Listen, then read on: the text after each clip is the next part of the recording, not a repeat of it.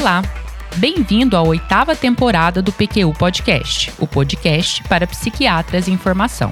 Aqui é evidência com opinião. Eu sou Maria Clara Faleiros e é uma satisfação tê-lo como ouvinte. Eu não sei o que é viver uma vida equilibrada. Quando eu fico triste, eu não choro, eu derramo. Quando eu fico feliz, eu não sorrio, eu brilho. Quando eu fico com raiva, eu não grito, eu ardo. A vantagem de sentir os extremos é que quando eu amo, eu dou asas. Mas isso talvez não seja uma coisa tão boa, porque eles sempre vão embora. E você precisa ver. Quando quebram meu coração, eu não sofro, eu estilhaço. Eu nasci assim, eu cresci assim, e sou você sempre assim. Será? Mudar é difícil. Mudar-se de casa, mudar um hábito, mudar um estilo, mudar de opinião. Difícil, hein? Mudar um jeito de ser, então, nem se fala. Para alguns, pode parecer impossível. Nesse sentido, quando nos deparamos com um paciente com um diagnóstico de transtorno de personalidade, caracterizado em linhas gerais por um jeito de ser, sentir e agir que traz problemas ao paciente e àqueles que com ele convivem, não é incomum escutarmos a pergunta carregada de aflição: Doutora, a personalidade não muda, né? Vai ser para sempre assim? Esse episódio do PQ Podcast dedica-se a essa questão. Faremos uma breve revisão dos principais conceitos e modelos de avaliação da personalidade, para, em seguida, discutir os resultados de parte do McLean Study of Adult Development, que tem realizado acompanhamento prospectivo de pacientes com transtornos de personalidade, com ênfase na evolução do transtorno borderline em comparação a outros transtornos de personalidade. Os achados são muito interessantes e, spoiler, cautelosamente otimistas. O PQ Podcast é uma iniciativa independente, da qual agora sinto-me honrada em participar. Aqui, trazemos para você, psiquiatra em formação, evidências e opiniões que possam ser úteis em sua prática clínica. Dirigindo para o trabalho, pedalando, treinando na academia ou arrumando a casa, não importa. Você pode escutar o PQ Podcast onde e quando quiser. Como acontece com tantos outros temas complexos e densos, o estudo da personalidade é envolto em controvérsias, opiniões divergentes e polêmicas. Como avaliar de forma sistemática, isenta, técnica e segura um aspecto humano que parece tão permeado e influenciado por fatores biológicos e genéticos e, ao mesmo tempo, subjetivos, socioculturais e até religiosos. Parece não haver ainda uma resposta definitiva a essa questão. Atualmente, existem dois principais modelos de abordagem dos transtornos de personalidade: o dimensional e o categórico. Em linhas gerais, os modelos dimensionais de avaliação da personalidade a exemplo do modelo dos cinco grandes fatores, o Big Five, e o modelo de sete fatores de Cloninger, conceituam os transtornos da personalidade como variantes mal adaptadas de traços de personalidade. Esses modelos levam em consideração a heterogeneidade dos sintomas e a ausência de fronteiras claras entre os subtipos de transtornos da personalidade. Já os modelos categóricos, cujo principal representante é o proposto na seção 2 do DSM-5, apresentam os transtornos da personalidade como síndromes clínicas qualitativamente distintas. Esse sistema de agrupamento dos transtornos de personalidade proposto pelo DSM é o mais utilizado na prática clínica e foi também o utilizado pelos estudos que iremos discutir. No entanto, convém destacar que essa abordagem apresenta diversas limitações e não foi consistentemente validada. Ressalvas feitas, vamos à discussão.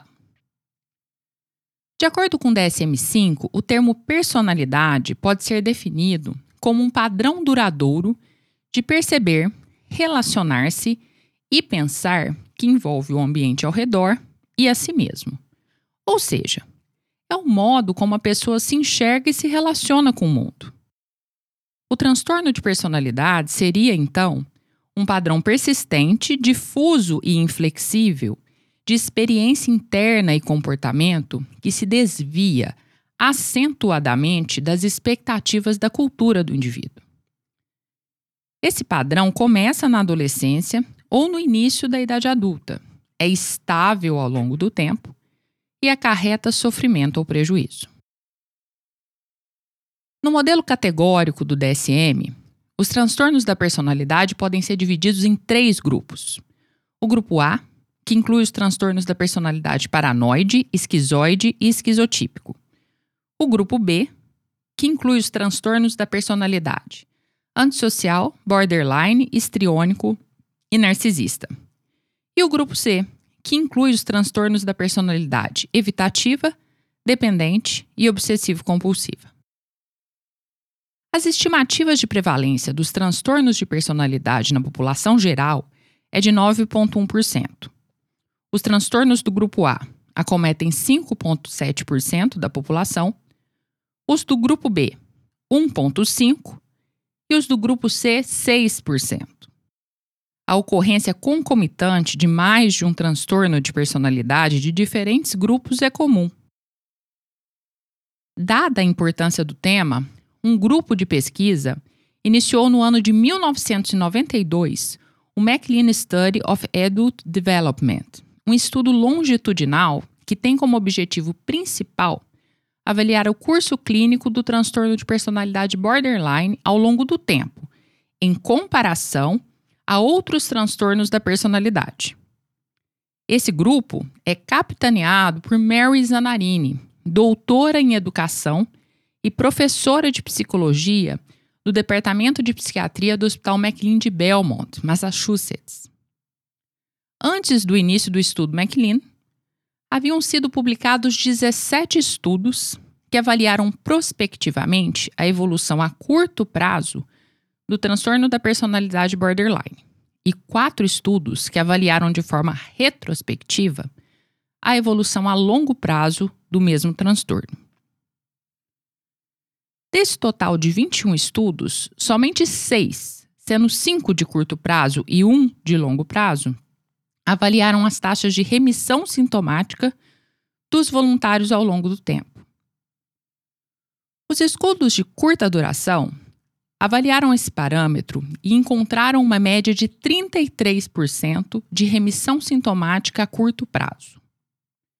Já o estudo retrospectivo de longo prazo encontrou uma taxa de remissão sintomática de impressionantes 75% após 15 anos de evolução. Além disso, os quatro estudos de longa duração encontraram um nível de funcionamento considerado bom após 14 a 16 anos da admissão. Assim, os dados presentes até então sugeriam que a evolução dos pacientes com transtorno de personalidade borderline seria ruim a curto prazo, mas satisfatória no longo prazo. Esses quatro estudos de longo prazo também avaliaram os fatores preditores de melhora após 14 a 16 anos da admissão. E encontraram cinco fatores associados a uma boa evolução: QI elevado, ser talentoso ou atraente fisicamente, no caso de mulheres, ter pais não divorciados ausência de traços narcisistas e presença de comportamento automutilante à admissão no estudo. No entanto, a generalização desses achados era dificultada pelas numerosas limitações metodológicas apresentadas pelos estudos, dentre elas, entrevistas não estruturadas para diagnóstico, realização de somente uma reavaliação no período do estudo, número de anos de segmento muito variável, ausência de grupos de comparação, reavaliações sem cegamento, amostras pequenas e elevadas taxas de perda. O estudo McLean foi desenhado de modo a contornar as limitações observadas nos estudos anteriores. Diversas melhorias foram empregadas no desenho da pesquisa. Entrevistas semi-estruturadas de documentada confiabilidade, reavaliação dos voluntários a cada dois anos, presença de grupo de comparação, reavaliações com avaliador cego, análise de taxas de remissão e recorrência e também dos sintomas afetivos, cognitivos, impulsivos e interpessoais. E, por fim, amostra grande, com diversidade socioeconômica e reduzidas taxas de perda. Como foi desenhado o estudo McLean? Vamos à metodologia. Trata-se de estudo multifacetado e longitudinal, cujo objetivo principal, conforme dito anteriormente, é a análise da evolução do transtorno de personalidade borderline. Ele teve início em 1992 e acontece até os dias de hoje. A amostra é composta por pacientes que foram internados entre os anos de 1992 a 1995 no Hospital McLean. A admissão eles deviam ter entre 18 e 35 anos e apresentarem um QI, o quociente intelectual, maior que 70 e falar inglês fluentemente. Eram excluídos pacientes que apresentassem diagnóstico de esquizofrenia, transtorno esquizoafetivo, transtorno afetivo bipolar do tipo 1 ou outras condições médicas que pudessem cursar com sintomas psiquiátricos todos os voluntários assinaram um termo de consentimento para participação no estudo. Após a triagem, cada paciente passava por avaliação com um pesquisador cego para o diagnóstico e outras informações. O avaliador aplicava quatro entrevistas semi-estruturadas: a SKID do DSM-3R para transtornos do eixo 1, a entrevista diagnóstica revisada para borderline, a DBR, a entrevista diagnóstica para transtornos da personalidade do DSM-3 e o Background Information Schedule. Essa última entrevista visava a obtenção do histórico de tratamento e do funcionamento psicossocial do paciente até então. Ainda à admissão, o paciente passava por um segundo avaliador, também cego, que aplicava o questionário revisado de experiências da infância uma entrevista semi-estruturada que acessa o histórico da infância, com ênfase em experiências patológicas e protetivas. Taxas boas a excelentes de confiabilidade entre avaliadores foram obtidas ao longo de todo o curso do estudo. E, por fim, também a admissão, o paciente preenchia questionários acerca de dados de seu temperamento e inteligência. O NEL 5 Factor Inventory e o Shipley Institute of Living Scale. As reavaliações acontecem a cada dois anos. A cada reavaliação, o diagnóstico, o funcionamento psicossocial e o histórico de tratamento são revistos através do emprego de métodos de entrevista semelhantes àqueles empregados na avaliação inicial. Toda a bateria diagnóstica é reaplicada, e a ela é acrescentada a Revised Borderline Follow-up Interview, uma entrevista de follow-up. Novamente, os avaliadores são cegos. Coletados os dados, os pesquisadores avaliam as taxas de boa recuperação e as taxas de excelente recuperação dos pacientes de ambos os grupos. Mas quais são as definições, de acordo com esse estudo, de boa recuperação e de excelente recuperação. Para compreender os parâmetros utilizados no estudo, vamos revisar rapidamente o que é a escala Global Assessment of Functioning, a GAF. A GAF é uma escala utilizada para medir o quanto os sintomas de um paciente afetam a sua vida cotidiana. Sua pontuação vai de 0 a 100, sendo 0 o pior score possível e sem o melhor possível.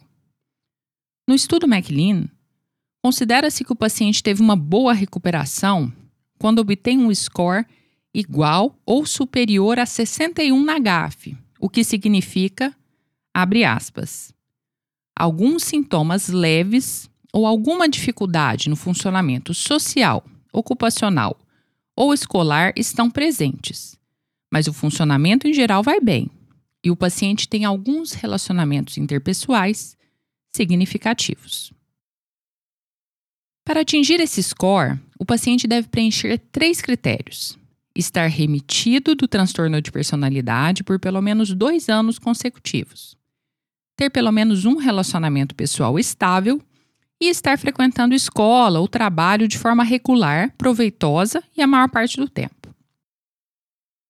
Já a recuperação é considerada excelente quando o score igual ou superior a 71 na GAF é atingido. O que significa esse score? Abre aspas. Se os sintomas estão presentes, eles são transitórios e reações esperadas a estressores psicossociais, e não mais do que um prejuízo discreto é notado no funcionamento social, ocupacional ou escolar. Para atingir esse score, o paciente deveria preencher os três critérios descritos anteriormente e mais um: não apresentar comorbidade psiquiátrica que estivesse causando prejuízo no funcionamento social ou ocupacional. Encantador o estudo, não é não? Vamos aos resultados. Apresentarei agora os resultados descritos na última publicação do grupo, que ocorreu em 2018, e resumo os principais achados após 20 anos de seguimento desses pacientes, ou seja, após 10 reavaliações. A amostra inicial era composta por 290 voluntários com transtorno de personalidade borderline e 72 pacientes com outros transtornos de personalidade. Desses, 10 tinham transtorno antissocial, 3 transtorno narcisista, 3 transtorno paranoide, 8 transtorno esquiva, 7 transtorno dependente, 2 transtorno masoquista, 1 transtorno passivo-agressivo e 38 transtorno de personalidade sem outra especificação. O grupo com pacientes borderline tem uma proporção maior de mulheres em comparação ao outro grupo, 80% versus 64%. Também apresentavam um score de funcionamento, a pontuação na GAF menor à admissão, 38,9 versus 43,5, e haviam passado por mais modalidades terapêuticas anteriores, 4,9 versus 3,2. Após 20 anos de segmento, 31 pacientes da amostra borderline morreram, 13 por suicídio e 18 por outras causas. No grupo de comparação, um cometeu suicídio e um faleceu por outra causa. Do grupo sobrevivente, 220 pacientes com transtorno borderline, 85% da amostra, foram entrevistados em todas as 10 reavaliações. No grupo de comparação, as taxas foram semelhantes. 58 pacientes, 83% da amostra, passaram por todas as reavaliações. As taxas de remissão sintomática, isto é, não preencher critérios diagnósticos para o transtorno de personalidade por pelo menos dois anos, foram surpreendentemente elevadas em ambos os grupos, 99% após 16 anos de follow-up. Esse dado é do estudo de 16 anos de segmento, já que o de 20 anos não descreve esse resultado. Com relação às taxas de recuperação que explicamos anteriormente, 59% dos pacientes com transtorno borderline e 92% do outro grupo atingiram uma boa recuperação após 20 anos de segmento. No mesmo período, 39% do grupo borderline e 73% dos demais atingiram uma excelente recuperação. Foi observado que o grupo borderline, além de ter menor chance de atingir esses resultados em comparação ao outro grupo, quando o fazia, levava mais tempo.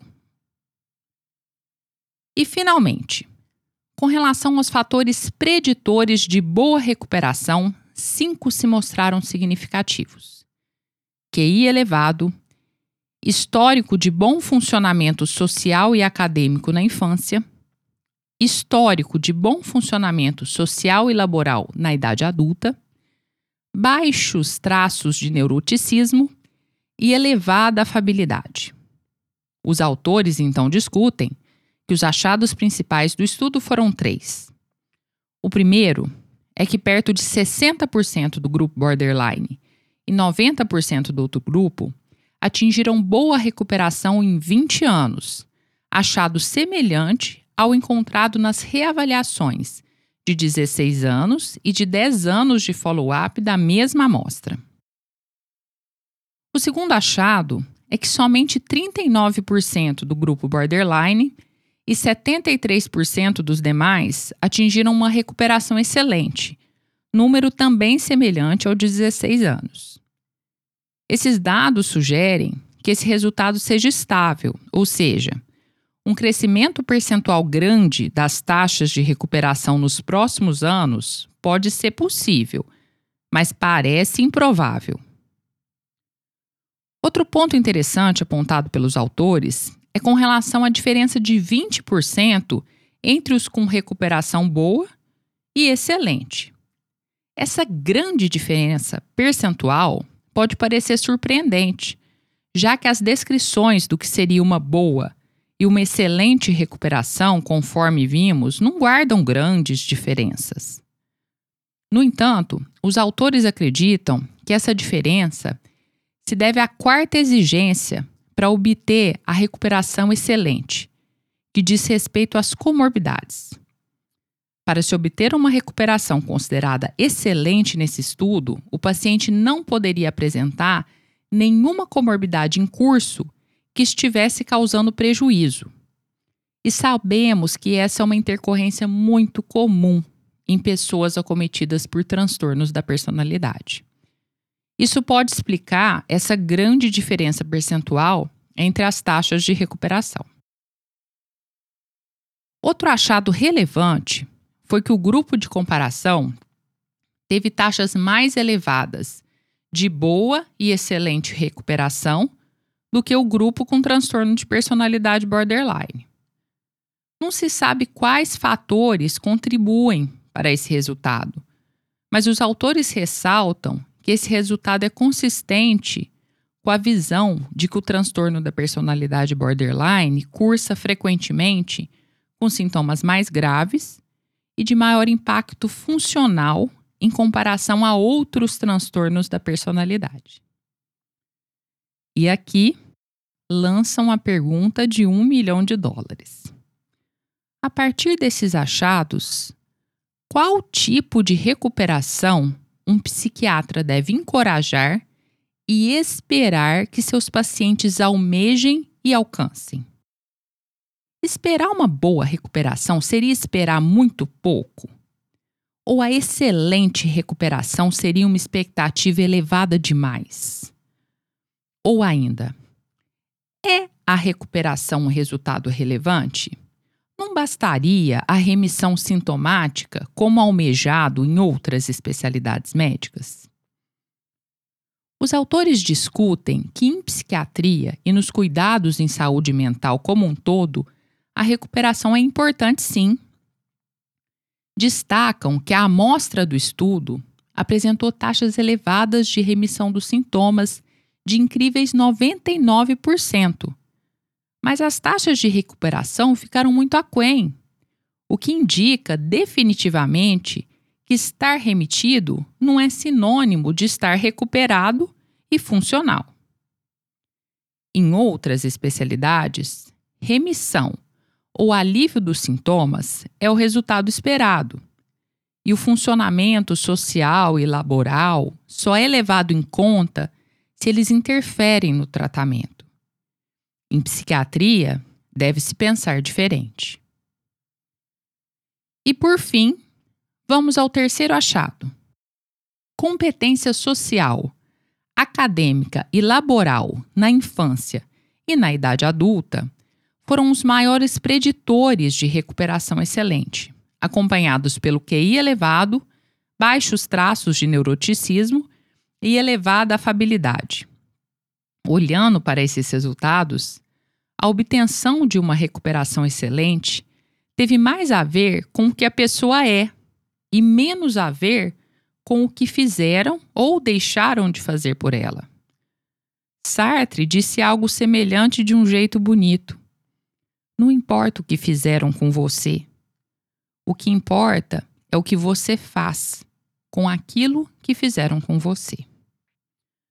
Um desafio adicional à trajetória dos pacientes com transtorno de personalidade borderline rumo à recuperação plena é que, em geral, neles sobra neuroticismo e falta afabilidade. Exato oposto do que os autores acharam como preditores de excelente recuperação e de maior chance de sucesso na infância e na idade adulta. Nesse sentido, os autores sugerem, então, que tratamentos que otimizem a resiliência sejam estimulados em pacientes com transtorno de personalidade borderline. Por quê? Com vistas a aumentar sua determinação e persistência, desenvolver algumas habilidades sociais, superar dificuldades próprias do temperamento e ainda aliviar a vergonha e o sofrimento. Se você ainda não assistiu ao episódio 172 do PQ Podcast, o podcaster convidado Jean Leonardi falou da terapia comportamental dialética em pacientes com transtorno de personalidade borderline. Duas limitações principais são apontadas pelos autores do estudo. O fato de todos os pacientes da amostra estarem gravemente enfermos no início do estudo e o fato de que 90% deles estavam em segmento psicoterápico regular e em uso de medicações psicotrópicas à admissão. E 70% deles estavam passando por essas modalidades de tratamento durante todo o período de follow-up. Desse modo, é difícil saber se esses resultados poderiam ser aplicados em grupos menos graves ou que não estejam em tratamento. Eles concluem, então, que o estudo sugere até o momento que uma completa recuperação é difícil para o transtorno de personalidade borderline, mesmo após longos períodos de tempo, e que a competência na infância e na vida adulta é o maior preditor desse resultado. Aqui eu peço licença para tecer algumas observações pessoais. Eu considero esse estudo um dos melhores, se não o melhor, realizado sobre o tema até o momento. No entanto, não pude deixar de reparar que o tom da discussão foi se tornando mais e mais pessimista conforme os resultados parciais do período de follow-up foram sendo publicados. Nesse sentido, finalizar o estudo concluindo que uma recuperação completa é difícil para pacientes com transtorno de personalidade borderline a meu ver, sugere que o futuro dos acometidos pelo transtorno será, na melhor das hipóteses, nebuloso. Porém, considero que os resultados obtidos possam ser encarados até com algum otimismo, mesmo que cauteloso. Afinal, 60% de boa recuperação de um grupo de pacientes gravemente enfermos à admissão com histórico de internação e hospital terciário não é algo desanimador. É provável que esse índice seja ainda maior em amostra geral de pacientes com transtorno borderline, com apresentações clínicas de gravidade variada. Dessa forma, prefiro interpretar esses resultados de um jeito, como chamou Ariano Suassuna, realista e esperançoso. Não subestimemos os transtornos de personalidade e os potenciais prejuízos que eles trazem. Mas também não deixemos de acreditar que os nossos pacientes, tantas vezes feridos, magoados, fadigados, possam trilhar caminhos que os levem a um cenário de mudanças palpáveis e possíveis, mais significativas, consistentes e satisfatórias. Um abraço e até a próxima. Acesse a nossa página no Facebook e siga-nos no Instagram para ficar por dentro de tudo o que acontece no PQU Podcast. Confira em www.pqpodcast.com.br todos os episódios já publicados, com as respectivas referências organizados por data, autor e sessão. Agradecemos sua atenção.